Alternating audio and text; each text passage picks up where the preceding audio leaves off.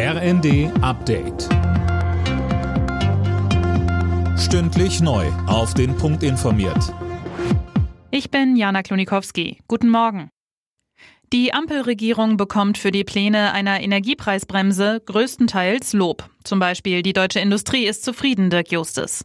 Ja, richtig. Beim Verband der chemischen Industrie zum Beispiel spricht man von einem Befreiungsschlag. Nun braucht es aber Tempo bei den Details. Der Verbraucherzentrale Bundesverband findet das Vorhaben gut, mahnte gleichzeitig aber eine rasche Umsetzung an. Auch in der Opposition begrüßt man die Pläne grundsätzlich. Linksfraktionschef Bartsch forderte in den Funke-Zeitungen allerdings weitere Preisdeckel, unter anderem für Sprit und Lebensmittel.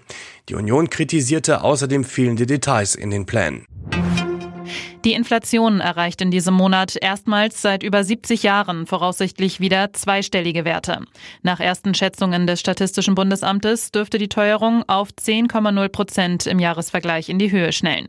Im August lag die Inflationsrate bei etwa 8 Prozent.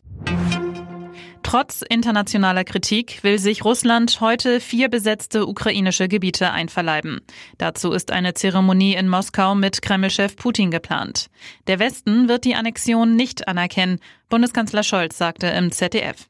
Wir werden diese Annexion nicht akzeptieren. Das werden auch viele andere nicht tun in der ganzen Welt.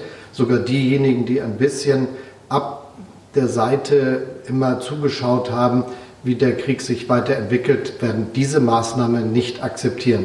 Da hat äh, Putin sich und sein Land weiter isoliert. Nachdem Hurricane Ian über Florida hinweggezogen ist, melden die örtlichen Behörden mindestens acht Tote. Außerdem gibt es gewaltige Überschwemmungen. Gouverneur DeSantis sprach von Schäden von historischem Ausmaß. Inzwischen hat sich Ian zum Tropensturm abgeschwächt. Alle Nachrichten auf rnd.de